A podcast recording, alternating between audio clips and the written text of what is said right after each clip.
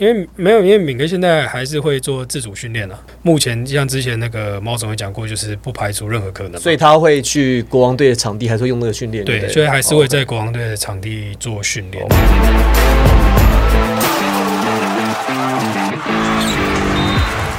话题人物对号入座，坐哪里？球场第一排。好，我们这集的来宾呢，因为有很多球迷私讯我们啊，说国王队夏天到底在干嘛啊？其实我们也不知道。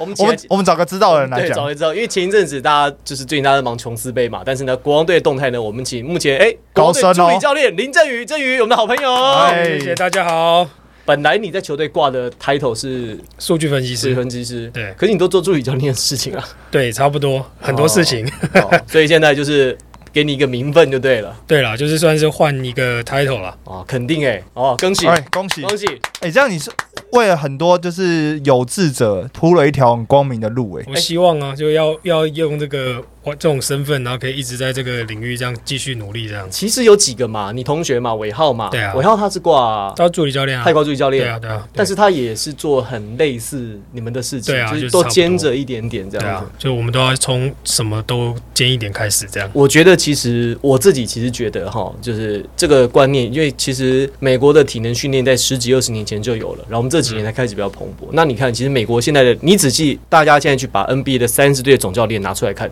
球员出身的搞很少欸搞不好不到一半了。我觉得可能有一些他们还是会变成可能球员发展教练比较多，有些有些球员适合。那现在开始我也觉得，哎、好像越来越多都是那种原本就是教练出身。你看现在 NBA 待最久 Sportstra，对啊，Sportstra 剪片他跟你一样出出身的、啊，，就就可能大学的时候打的不是那么好，然后就很早就很年轻就进入到整个教练团的体系里面，然后开始从很基层的做起。可能有些是影片分析嘛，然后有些可能专门就是真的做数据分析很钻研这一块，然后开始慢慢慢慢才继续往上走。可能当过球探啊，也当过球员发展教练啊，一直一路往上到现在这个位置。他跟你很像，他一开始也没拿薪水，嗯，然后慢慢慢慢做的，但是开始不一样，是他去啦啦队，你没有。他厉害了，厉害啊厉！害了。好了，但首先呢，我们要讲到我们的主题了，就国王队夏天，你们到底在干嘛？对，就是你们忙什么？到底在忙一些什么事情？因为球员的部分来来去去，你知道有一些你也参与决策嘛。好，那但是有一些可能训练会干嘛，记得你们暑假大概都练什么？然后还去不去美国？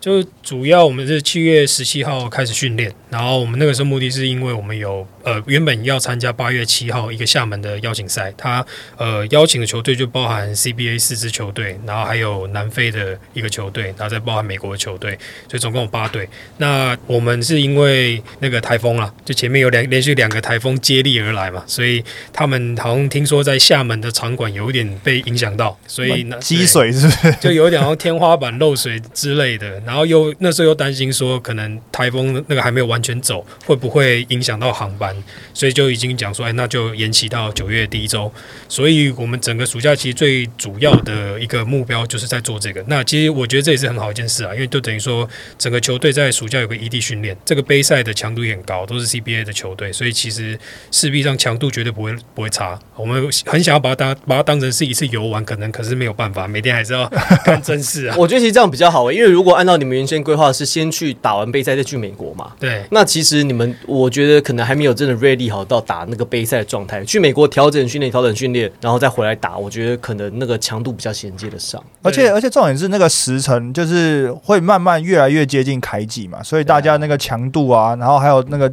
对于比赛竞争的那种感觉也会更强一点。而且那个时候有些球员可能就签约的签约，或者是对 对对，确定的确定啊，对对对，就是阵容会比较完整啊，因为不然你现在去打，你要凑满十个、十二个，搞不好也不容易啊。对啊，所以我们现在这个阶段就是会有邀请一些球员来试训，然后就来帮忙去哦跟我们一起去看看啦，看看他们的意愿，因为有些球员可能在找新的球队，那我们也就说好，那可以看看他们呃状况如何，那要评估要不要签约，然后或然后就可以跟我们一起去参加整个暑假的训练，然后再到厦门的比赛。就像打打 Summer League 的意思差不多啦。很像，就有一个平台，因为因为本来这个厦门这个比赛我知道的时候，我在跟郑宇聊的时候，他那时候还开玩笑说，我们可能要去厦门的那个街头篮球场去找有没有能飞的啊，或者有能投篮的啊，因为要不然那个整整队带过去，其实那个人数有点凑不满一队。那因为经过了暑假的一些，就是包括讲人员来来去去啊，所以其实延到九月多，你们阵容反而是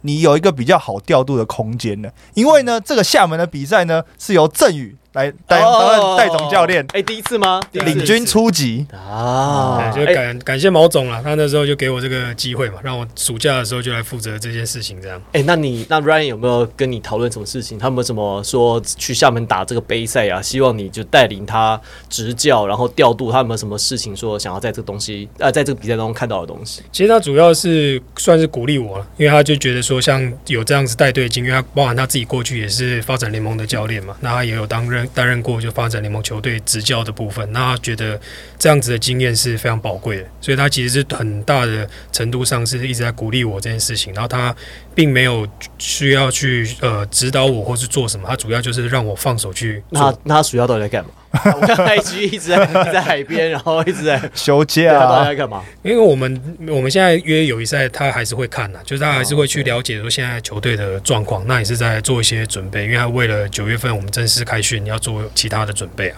刚讲到嘛，你们还是要去美国嘛。对那这一趟去美国，照王董的意思是说，你们的那个人数会比较庞大一点。然后说该去哪里去哪里，就是该干嘛干嘛，都钱不是问题。你要透露一下你们到底有哪些人要去？哪些行程？哪些其实行行程详细我不太清楚了，因为它主要是球员过哎去啦。你不去吗我没有去，你怎么不去呢？因为包含说还是会有一些，就是会分两批球员，那有一批还是在台湾的，那还是要去做一些训练算是衔接到那个厦门比赛，不能说全部人都是去美国做个人训练，然后结果整个团队训练就放对掉，团队训练就放掉这样。主要是去就是一样跟去年一样，会有去接受像 Drew Helen 的个人训练，对，就包含个人训练，然后包含他们去参加一些比赛，但是 Julie 好像打完了哦，他们去的时候。他应该会参加其他的比赛了。应该还有其他可以啊可以打啊。夏天很多的，对去美国不怕没比赛打、啊。真的真的真的是真的是，对啊，所以他们还是会就是一半一半，就包含说个人训练，包含说他们那个比赛会比较像是一种体验强度啊，就是、嗯对，因为毕竟也没有也没有说我们任何教练团都没有参与嘛，所以主要还是那个体验强度。所以台湾那你要练谁？你想练小丽就是小小丽金榜啊，维让他们维持 身体的状啊，对况了。，庄朝正呢？庄朝正为什么庄朝正会去你们那边？就是先借将借练是什么？哦，因为原本原本八月七号去嘛，那那时候我们人手也不太够，那所以我们就想说，就是像找大学的一些球员，那那就是我比较熟就威哥嘛，那就跟问他说，我本来想要借那个艾泽跟莫巴野啦，中华队也想借，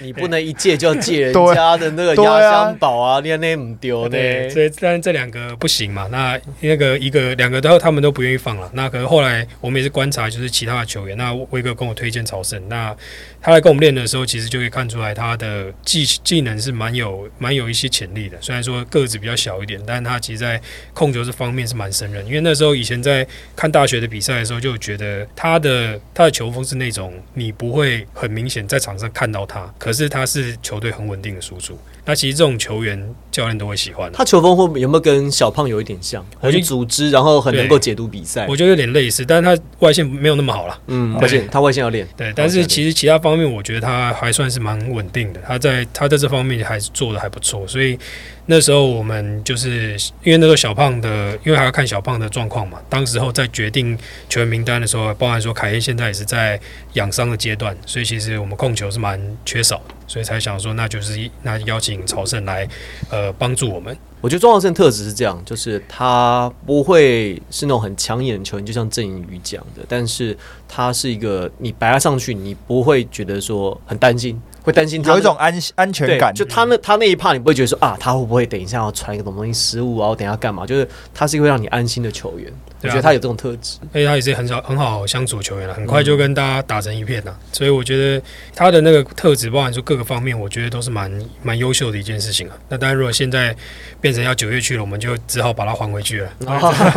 再占用它。有借有还啊，真的啊对因为九月那个正大也会卡到别的哎别的比赛对啊嘛，对啊，呃，这个国王队暑假的训练哦，你都练些什么东西？我主要因为当初毛总是跟我说，就是他想要就是让完全放手，让我去做我的东西，然后想要尽量让球队可以体验呃不一样的一些，不管是训练啊，或者是一些技战术的东西。那他想要，我就觉得说他可能想要看我可以可以做到什么吧。所以我主要还是现在开始在练的防守的跟进攻的一些空间跟概念，我从很基本开始练，但是跟过去可能不太一样。有些球员知道，有些球员不太清楚。而这防守系统主要是源自于当初在浦原体系下，然后我学到的东西，包括说在 Ben 下面学到的东西。那这方方方面也跟热火队现在使用防守体系蛮像的。那因为一直以来我都蛮喜欢，就刚刚提到嘛 a r i s p o r t s t r a 我很喜欢他球队的一些风格。那所以他们的比赛，他们的进攻跟防守我也都会去稍微研究一下。所以那这个防守系统，我觉得，跟我以前学的概念是一样的，应该蛮适合来在这个夏天去让大家去培养这方面的概念。那这样国王队会不会在经过这个夏天之后，他的那个风格会改头换面？因为过去几年大家都觉得国王美式球风，然后好像是一个进攻为主的球队，但是就是刚刚一直在讲都是以防守为主的这个体系，你是会觉得就是你要注入这个防守的元素是你的舰队的核心或者教练哲学吗？对，就是我是希望大家在防守上面。可以维持到一定的强度跟一定的概念，但这样子的话，进攻端我们不需要去靠一个两个很强的球员，那我们就是以一个比较团队的风格去做。那防守端出发，进攻端，然后再让四五号位多一点发挥的空间。所以，像我的进攻的概念是比较趋近于 four one in 的系统，那主要是让四号位、五号位可以在高低位去做转换，然后去让他们更加的参与进攻。我觉得这个阶段就是包含说让他们呃可能做一些跟前两年不一样的东西，然后让他们在个人上面也可以有一些发挥，去理解说不一样的战术系统、不一样的防守体系，他们可以做到什么样的事情。那这样在衔接到那个新的赛季的时候，就是已经体验过不一样的东西，学到不一样的东西，那全部综合起来，或许在场上可以有更好的发挥。可是 Sportsra 算是比较某种程度来讲，他蛮算蛮铁血，然后就是风格蛮强烈的一个教练呢。哎，可我觉得他这几年有改，我觉得这几年你也觉得吗？我觉得。有啊，我觉得差蛮多。对，我也觉得这风格差。他早期确实是有点是铁血，以那个就是 Parallel 的那种自那种就是关门弟子自居，然后用他那一套。可是我觉得他这五，我觉得这五到八年，特别是我觉得这。两三年，我觉得在巴特来之后，那个被他压住。在园区的那个时候，我觉得感觉那那段期间是我觉得他变化最大的时候，就是他开始让他有很多开始有自己的想法，然后开始他会做一些尝试，跟以前不一样的一些突破。我觉得我自己是这样觉得。其实我现在带队也是差，一就是有点相对的概念了，因为呃，我们队上还有小胖跟金榜在，他们比较资深的球员。那我要放入的球队系统，他们也非常的理解。所以其实我在很多方面。都会跟他们两个做讨论，就是可能我今天练完，我今天友谊赛完了之后，我就跟他们讨论说：“哎，你在场上我看到什么？你觉得什么可以更好？那我明天影片我再去做检讨，再跟大家讲的时候再做修正，那大家才会给我更进一步的了解。那我觉得这方面就是可能跟刚刚讲一样，可能本来 Air Sports Tra 是比较贴切，然后对我来说，我从来没有那个经验嘛，所以我一开始我觉得我现在带的就是跟大家是一个很好合作关系，跟呃比较资深的球员，我可以跟他们去讨论，我们要怎么做对团队更好。那跟年轻的球员，我是要让他们理解我们在干嘛，就包含说新加入球员也是一样，我要让他真的了解到我要怎么样他们做。所以像我这个暑假最常跟他们讲，就是说，呃，我现在要做到这个防守的站位、防守的轮转，你们这样做，我们就要全队要有共识，所以你就照做。如果出问题，那是我的问题，不是你们的问题。可是如果你们不照我的东西做，那就是你们自己的问题了。不管你们到底有没有守住，有没有攻进，所以我现在都是希望他们可以有一个共识，大家就至少先做到一样的事情。你看，管理哲学其实在什么领域都一样，通用。商商场上、政治上、军事上、球场上，其实都是一样，因为都是面对一群人。领导者就是扛责任，我下这个决定好或不好，全军覆没或者凯旋而归，我扛。对，我我扛。所以他说一将功成万骨枯嘛。可是问题是，就是你要下面的你要能够去执行，你要去可以执行到那个。但所以领导者就很重要。他万一走错，走到死胡同，哇，这 大家一起死，大家一起死去。哎，可是重点是，那你这样子，因为你现在可能要跟这些球员。去建立你自己的系统的时候，你就需要比较可能比较强硬一点的告诉他们，就比如说像刚刚你讲，就是说哦，你这个动作先要照我的做，或者这个系统照我的做。那如果失败了，然后这件事情就我来负责这件事。其实相对来讲是跟你过去来讲是比较强硬一点的态度。你有在就是要接助理，应该说是你有要在升助理教练之后去调整自己的心态？默契，我想我刚想问这个问题，因为我就想说，我我补充，你看我们想是不是一样？就是说，因为郑宇他以前他可能从早期从助理分析师，然后影像上来，然后都是辅佐为主。对对对对，然后现在突然之间要独挑大梁，所以就是用更白话文，就是你会不会怕人家不服你？你是不是想问这个？对，我尽量修饰。大家自己人不用哦说。对对对对对，这你是可以讲，可以是直来直往的。因为第一，当然一开始的时候会啊，因为我开始接到任务的时候，我心里就在想说，我到底要给大家什么样的东西？我要这个球队展现什么样的风格？所以就是刚接到之后，第一天我会开始把我的资料库打开，然后开始一直看哪个战术适合，哪个防守怎么用，我要怎么样从最细的两个人教到三个人，教到四个人，再教到五个人，就是一直去想这件事情。我那个时候就一直去想，那。一开始的时候，其实我就是先跟小胖跟金榜讨论了。那我觉得，就刚刚讲到服不服的问题，我觉得，我觉得这方面是还好，因为我跟大家目前的关系都还不错。那我跟他们讨论完之后，再下去做的时候，其实呃，小胖跟金榜都起到蛮大的帮助作用了。他们都也很愿意，就是带着头去做，去去告诉新进的球员、年轻的球员怎么做。那我在，所以我在放入这些东西的时候，对他们来说会比较轻松，对我来说也比较轻松，因为我们有一定的默契在，所以我们可以很清楚的知道说到底要做什么。所以我觉得这相对就是说我不是接触一支完全全新的球队，然后那个球队我谁都不认识，那可能就会有这样的问题。但目前我还因为还是国王队，只是换一个身份，暂时有个新的不一样的任务。那我觉得以我跟他们之间建立起的默契，在这方面就问题就没那么大了。所以还好了，因为他只是他没有换组织嘛。而且没有，他他重点是他先找到这个桥梁，对啊，他先把桥搭好。对啊，然后之后之后再把他要沟通的事情，就是有点像布达下去，因为那个把那个管理层的那个那个层层次把它分出来。对，我所以我说他还好，因为他是职职务的，或者是他责任提升在内部里面该做的事情他不是说换一个组织，那可能去别的地方然后突然空降。你如果说你过去你是中华队冠军教练，人家当然会服你啊，对吧？然后你如果你换一个环境，人家觉得哎、你资历也没有很深，就会有这个问题。所以我觉得郑宇在可能这几年前置工作，我觉得第一个做蛮好，然后第二个就是说，一方面也就是你这几年努力要被大家肯定的，大家才会听你的，因为不然的话，觉得说啊，如果你做的也没怎样，然后你随便做，那我我我自己来就好，干嘛听你的？而且我觉得，就是因为像之前一开始来的时候，他在就振宇在浦原的时候，一开始也是有经历很类似的状况，因为那时候数据分析不流行嘛，对啊，所以那时候刚开始，应该讲说刚开始要去信服这些球员或者说服他们的时候，你也用了一些方法，然后到最后这些球员也看到哦，数据分析的有一些用途啊，这些等等。那有一些你过去可能合作过，比如说像金榜啊这些，他就可以带着这样子的想法，然后让你在做一些不同的事情。只是从过去的，我可能提供数据，可能提供一些呃资讯给球员，变成是我要提供一个体系给球员。对，因为这对我来讲，就是每年我都希望可以有一些不一样的能力给球员，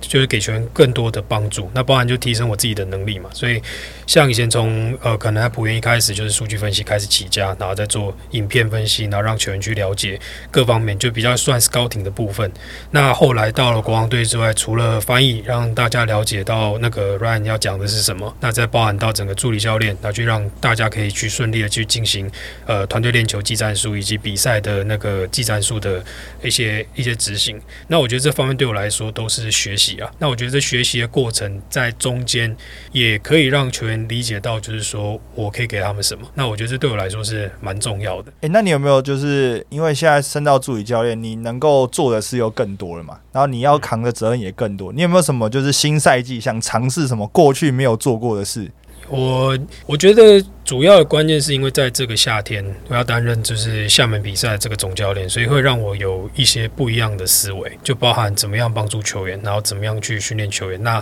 可能第一个我想要做的就是，当然就是包含说跟希望可以跟 Ryan 有更多的沟通，让他去可能去我去给他更多我的想法。那可能在去年前两年我会比较都是哦，就是总教练说什么，那就就这样就这样做。那我可能给的相对的比较少。那我可能需要想要做的就是可以呃在各个方面，包含说训练面，包含说呃。技战术面，然后都可以参与的更多，然后让他去了解到说，哎，我我觉得，比方说我们防守这样守，可能说我现在我觉得我这个防守系统不错，我们可以试试看执行看看，或是多练一套新的方式，然后新的进攻的模式，透过这样子的方式去让球队更多的变化，这是我比较想要做到的事情。好，我们讲完了球队的训练，来喽，重点来来，喽，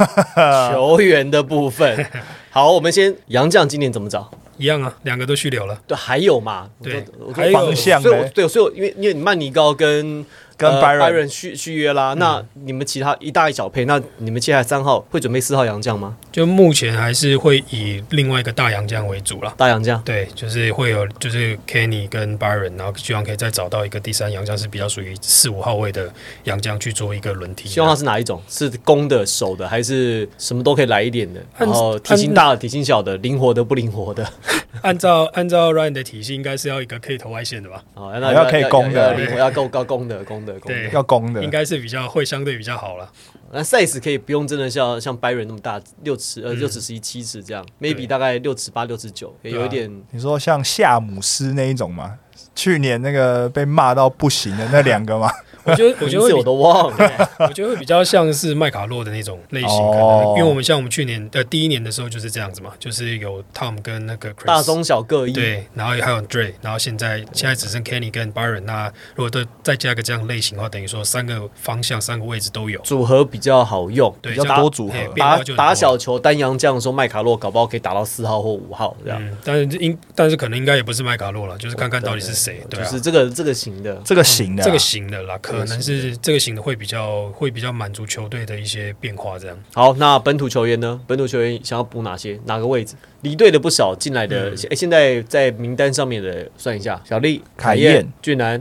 呃、就就苏伟嘛，就苏伟嘛，对，然后右者右者续约了，嗯，右泽旭这些提到都是后场哦。然后又又苏培凯，对，博智啊，锋线来了一个，锋线啊，博智啊，锋线比较缺高度哦，你们好像比较缺高度。然后四五号哎四号位世轩嘛，世轩然后世轩金榜啊金榜，嗯，所以那四五号不够啊。三四号位都不太够。对啊，对，目前可能会比较偏向以前锋为主啦，就是会往前锋跟，因为中前锋其实人选并没有很多。要有 size 的，对，那想说，可能大家都会想说，哎、为什么我们都没有签谁谁谁谁谁？为什么我们都没有补强到四五号位？怎么不去争取个蓝少辅挺好的，不是吗？蓝少辅很快就被签走了。哦，还来不及，手脚太慢，还来不及，菜被夹掉了。对，对对，但主要就是会往那方，因为其实说市场上你真的剩下的好的三四号的前锋其实也不多啊，也几乎是很难去寻找得到啊。对，所以我觉得这个。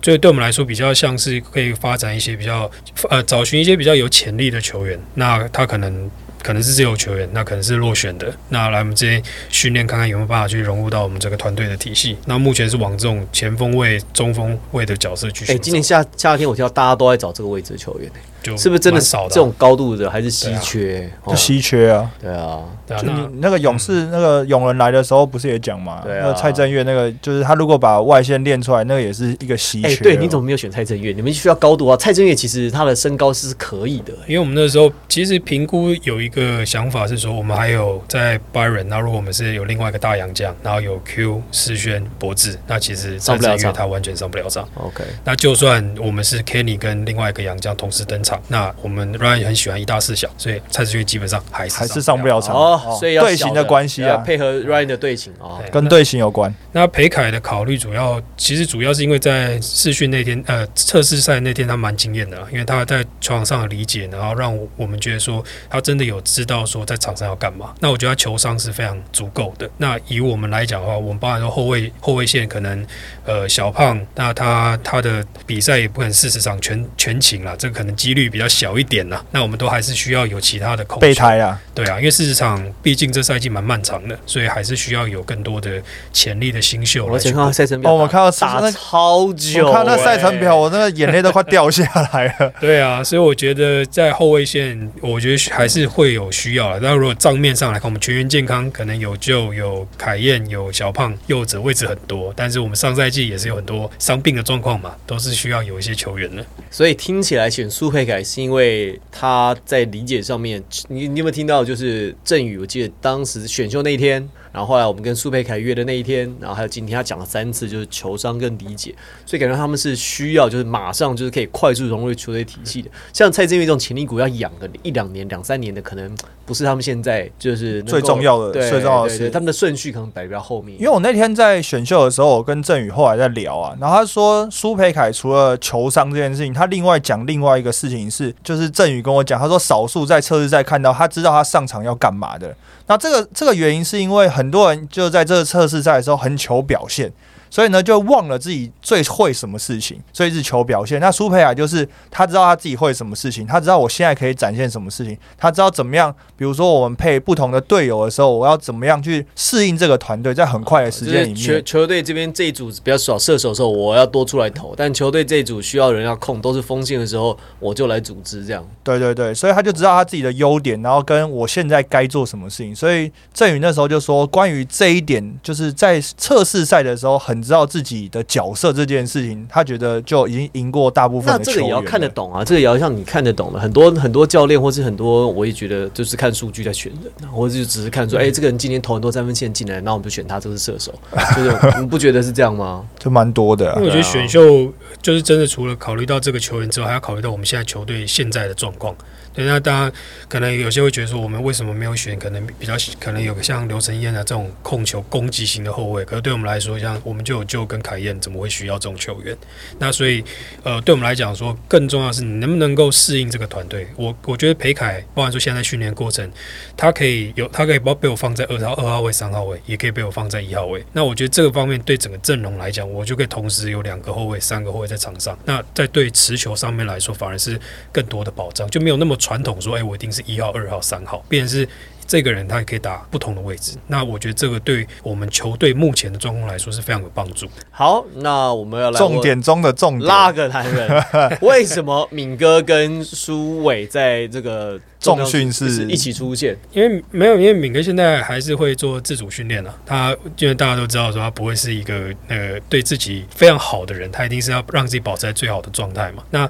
目前像之前那个猫总也讲过，就是不排除任何可能。所以他会去国王队的场地，还是会用那个训练？对，所以还是会哦在国王队的场地做训练。那未来会怎么样，就是看那个毛总他们合约怎么，或合约怎么者是什么谈，对啊，之后搞不好其他球队接触也是有可能，这都不晓得。这个不知道。但是就是我们要唯一可以确定跟大家说，的就是就敏哥还是有在国王队的那个训练的场所里面对啊，使用这样子。就是也不会因为这样就不让他使用了，就是我们就是好好的公事公办的对对，就公事公办对对对而且敏哥练的蛮勤的、啊，就是他他赛季结束之后，好像休一个礼拜之后，他就开始在跑体能啊，在跑操场啊这些、啊，然后他包括如果去国王的球场投篮，他每天就是最少要投进两百五十颗啊。然后他有讲过，就是我在这个暑假有遇到敏哥的时候，他有跟我讲，他说暑假会练的东西其实很无聊，可是你后来想着想着，在赛季你回头看，还发现还真有用。嗯，他说：“你这些暑假以前不知道，他后来打到就是年纪越来越大的时候，他发现说，你现在暑假练的很无聊的东西，比如说定点投篮，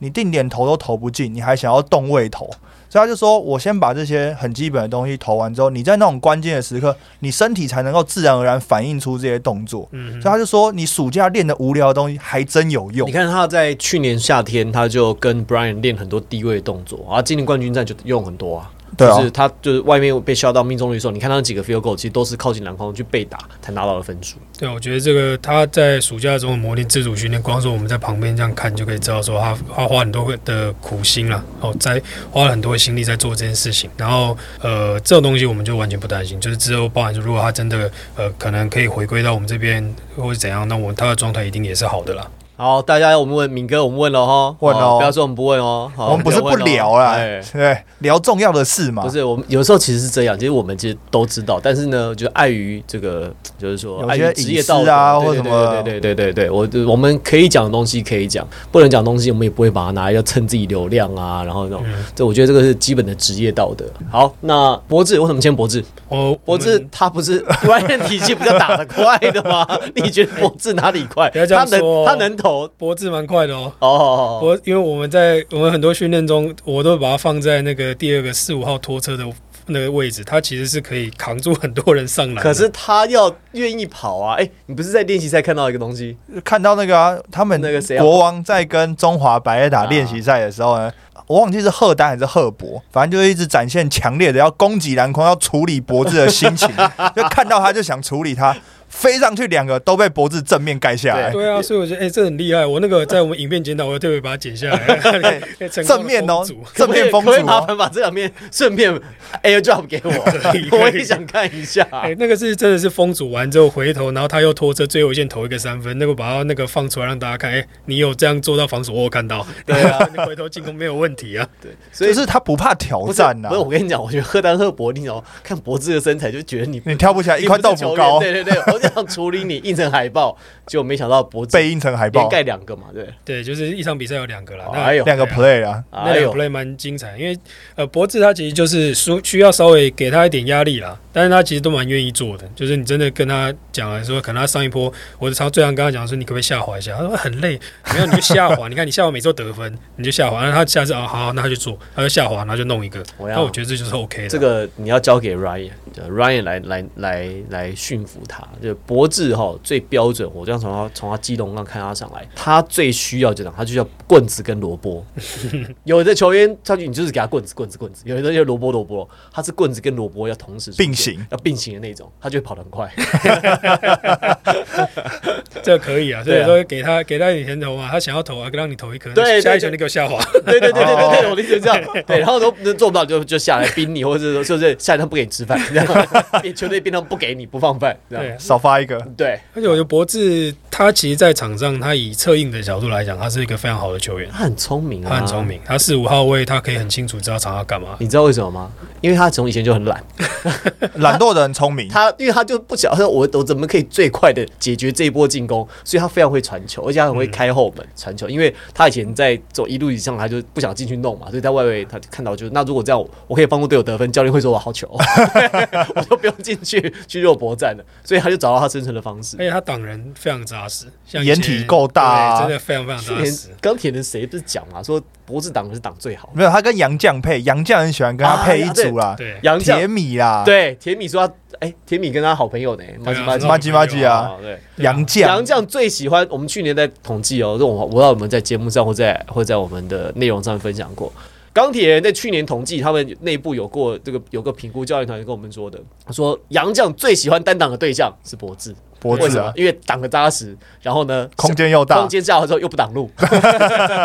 然后有时候怕不好出来还能够投，棒像那个俊男就有讲说，哦，他因为以前跟那个博智都国体的体对对对他说哦，又终于又可以跟那个博智挡打挡拆了，非常的快乐。他只要一挡一经过挡拆，发现前面都没有人了，对，他这个就非常的开心哎。呦，那他很适合 Ryan 哎，球员发现挡拆的真谛啊，对原来挡拆是这样哦，因为对啊因为那很重要哎，Ryan 喜欢打挡拆，哎对啊哦，那可以因为，美式体系啊对对，对他从小到大家都是学 pick and roll pick and roll 啊对，对啊，所以我觉得博智又可以挡人，又可以站高位策应，我觉得这非常好。好，那我们就来看下一季博智加苏维的组合会不会有无限空间想象的火花出现？哎，这样这样会很强哎，对啊，你知道苏伟就在带一步都挡住，好好投，好好练。他今年会他今年会有很投，挡一个直接就投了，不用接进去。他可可能不小心投太多次，对啊每次都看到很多空档。对，啊，一挡之后就可能，哎 哎呦吓一跳，哎呦，哎呦，好啦，最后呢，这个国王队东西聊的差不多了。你有没有你自己设定你职业啊？比如说，我一定要像我们我个人的好朋友马姐马一红，他又说他的他的终极目标是要成为男篮男子篮球队的总教练，职业队职业队哦是职业队哦，哦，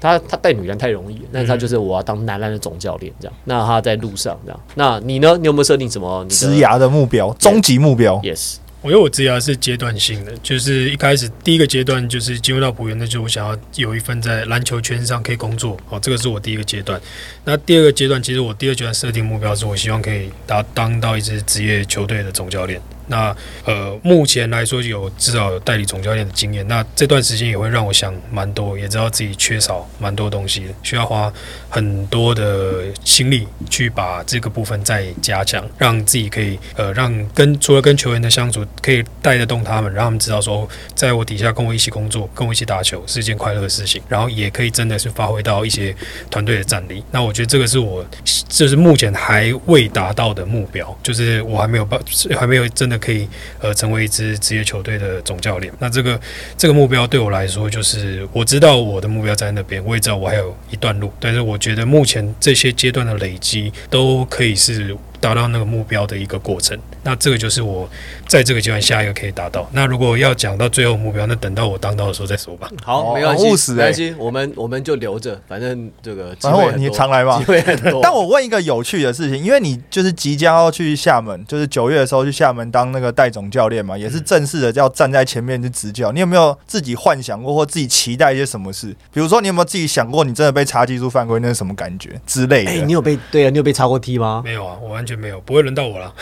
对啊，那你现在站在前面就会你啊，你那就是就是对啊 coach 的教还是技术犯规、欸。你这去厦门的目标是被插一个踢？我的去厦门目标其实是我希望可以至少赢一场比赛。我觉得对我们来说，可能相对来说是一个挑战的过程，但是呃，我不会把它说，哦因为大家去完美国，然后可能大家身体比较比较疲累，然后或者是说，哎，我们团队没有说全到齐，然后还也没有洋将，然后大家整个不到位。但我我个人目标都是希望说，可以在这个阶段，因为我们的赛制是这样，就是呃会分两个小组，然后可能一个会打三场比赛，然后之后进入到双败淘汰。那所以可能最最快就打五场就结束嘛。那我最我的希望就是五场很多哎，你对很多哎，其实。但是我希望的是我们可以打到第六场，OK，对，就是不会只有带着零胜五败的就不是 Rob 不是 Robin Run 就结束了这样。对，所以我是希望可以至少有这样子的一个成绩，让也是给大家一个目标，就跟大家讲说，虽然说我们可能遇到的球队目前来讲状况可能比我们好，或是强度比我们高，我们的可能很多方面都没有不如别人，但不代表我们去就是输球，或是什么叫做学习。我我不觉得这有什么好学习的，我们该出去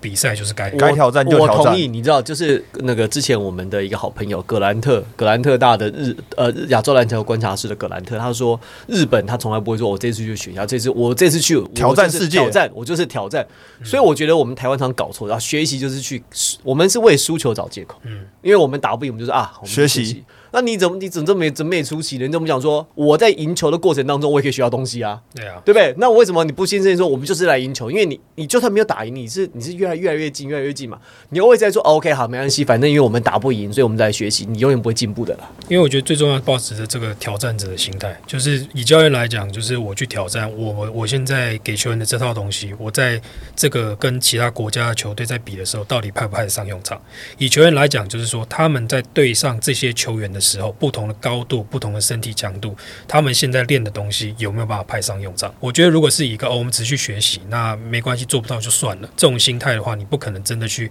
了解到自己缺少什么。我就觉得我做不到，想办法做得到啊。，对，真的你，你去想办法去挑战他们去做哦。今天这个地方可能对方真的后卫非常厉害，他真的一百九十公分，压迫很凶，你有办法突破他？你有办法第一个个人用不到，你有办法用团队力量突破他？你练不到，你练个人知道我少了，我缺少，那我开始去思考，开始用脑袋，我去知道思考怎么样用团队的力量去解决对方的，状况。没错。因为其实有个很简单的的例子，就是为什么现在很多后卫都要练抛投？那你刚刚讲说要抛投，因为小个子要练抛投，不是啊？你去世界每次上篮都被打火锅，被打火锅，你就要想办法用不同的方式去把那个球放进啊。啊所以大家在还开始练抛投，可是你如果不去挑战，不去被打火锅，你永远不知道说你在抛什么东西啊原来。哦，原来我那行不通，所以我一定要抛投。对啊，然后你抛的那个高度也是啊，就是大家越抛越高，还有速度嘛。最简单的例子，你看林书豪来的时候，大家发现哦，原来单手锻炼上去这么重要，因为球要赶快放出去。我们台湾基层教练还在教一一二三，然后左两只手上来那放上去。当然，我不是说基础不好，只是说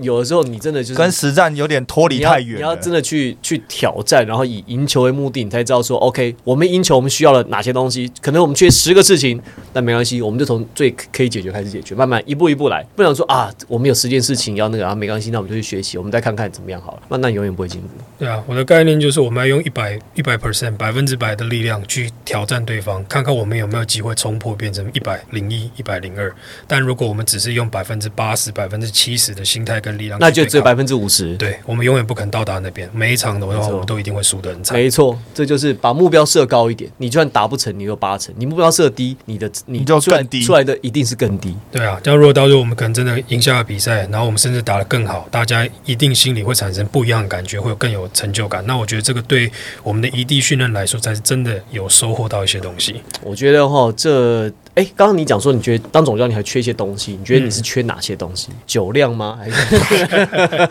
哎、不要讲什么赠宇，就是当接到任务之后，因为他本来预计是八月初就要去厦门嘛，所以在去之之前呢，还召集了这些球员们，请大家吃了个哎饭我。代替左哥谢谢你。代代替左哥，谢对对，谢大家。流氓老母鲁小小，请大家多多捧场。哦，马上也要举办活动哈。对对，请大家多多支持对对对。但我们还是代替左哥谢谢你那一道。对，对对 感谢，因为我其实因为我觉得有缺少，包含说，但第一个就是我在场上的判断力，因为呃第一次站到上面，上到上到第一线，然后我要去开始真的阅读说，呃对方防守在做什么，我们进攻在做什么做什么，而且我还要真的知道说我们到底哪里做错。那我觉得这个方面。去观察到大家知道大家哪里做不对之后，给大家指示我们要怎么样修正，或者是很明确告诉他们说，我们现在这个就是做不好啊，你你们不要期待我换个防守方式，你们要做到对，我们再来谈换个防守方式。嗯，嗯，对，那我觉得这个方面的判断力跟那个临场的反应是，这个是以他上总教练来说，一定是最欠缺的部分。目前，那我觉得这个是在场上的东西。而且因为经验太少了。对啊我我其实有时候你看许哥他，我们那时候跟许哥聊嘛，他有时候他他叫一些战术喊一些暂停，他那个其实本能性的反应，嗯，他已经变反射动作。我这个时间就我就赶快要做这个事情，我没有想说，哎，那我要怎么再看一下人家两个 play 都打过去了，你 你也不用想，因为对是甚至真的太快。我觉得篮球跟棒球有一个很大不一样是，很多时候篮球场上他瞬间这个东西，比如对方这一波攻进，你要不要叫暂停？你马上就要决定，你没有决定，你回来你又一个失误，又被对方喷一个三分，而且可能你要就先预设一些东西，进或不进，你就要有两套不同的想法。所以要 plan 你不能啊等，你不能等发生之后对。所以你要 play。可是问题是你发生够多次之后，你就变成一个本能反应。这个时候我就是做这个事情的。对啊，我觉得这个是教练经验的差的方面啊，这个一定是需要慢慢累积啊。那那当然还有另外一块，就是说我要我现在想到的是，因为包含说整个训练的过程，我都要去思考，我可以让球员做什么，就是我可以怎么样去让他们在呃每天的训练，除了有些固定的要求的东西，我一定要每天都要做，让大家很熟悉。那其他部分能不能透过不一样的训练法的设计，让大家可以去有不同的感受？可能是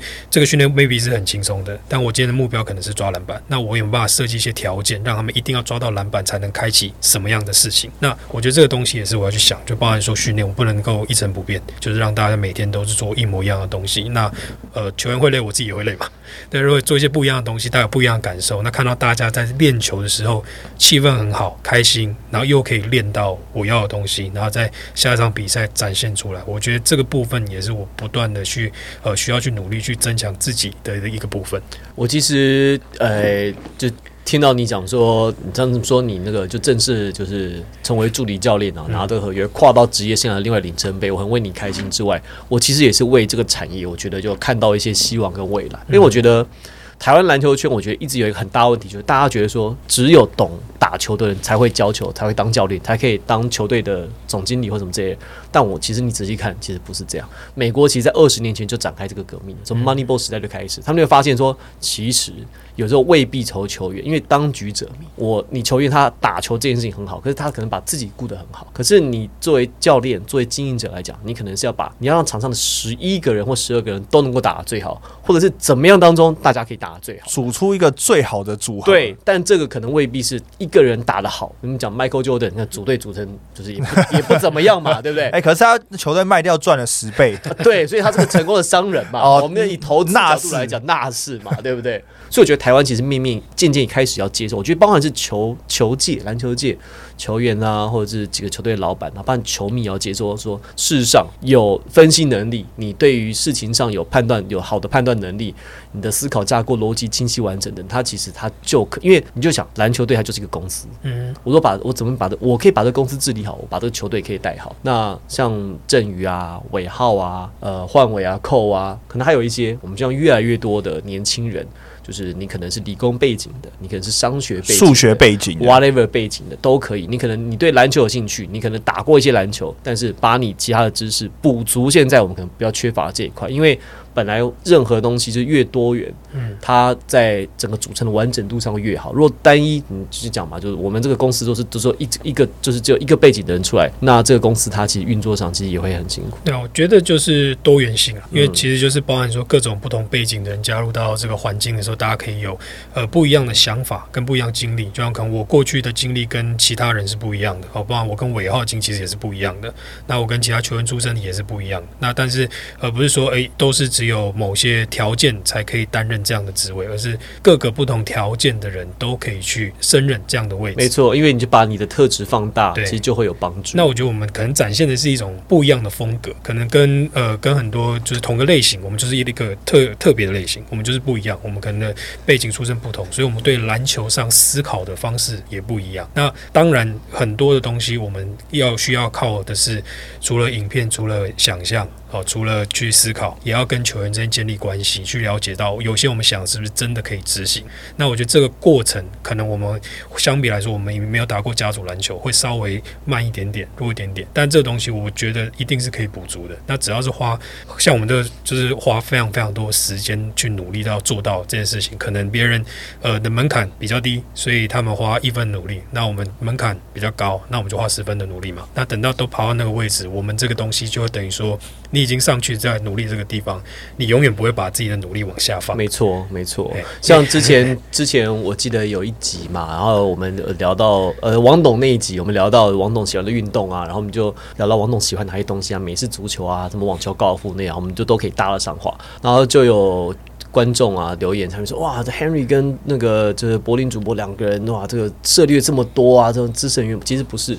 只是因为我们像我，我可能过去累积了二十年，我看过可能二十年的东西，我就把它记下来，然后把它变成我的资产。所以其实不是不是说我们花了这个我们有多厉害，只是我们在这上面投入很多时间，但只是大家不知道。但是有一天，它其实都可以用得到的。对啊，好了，那我们今天就谢谢振宇喽。谢感谢也希望就是在你的上位之后，好不好？国王队可以打出新的气象，然后我们也看一下，就接下来球员的变动。可以好那大家期待一下。期待一下哦。我是欧柏林，我是 Henry，我是林振宇。球场第一排，我们下集再见，拜拜。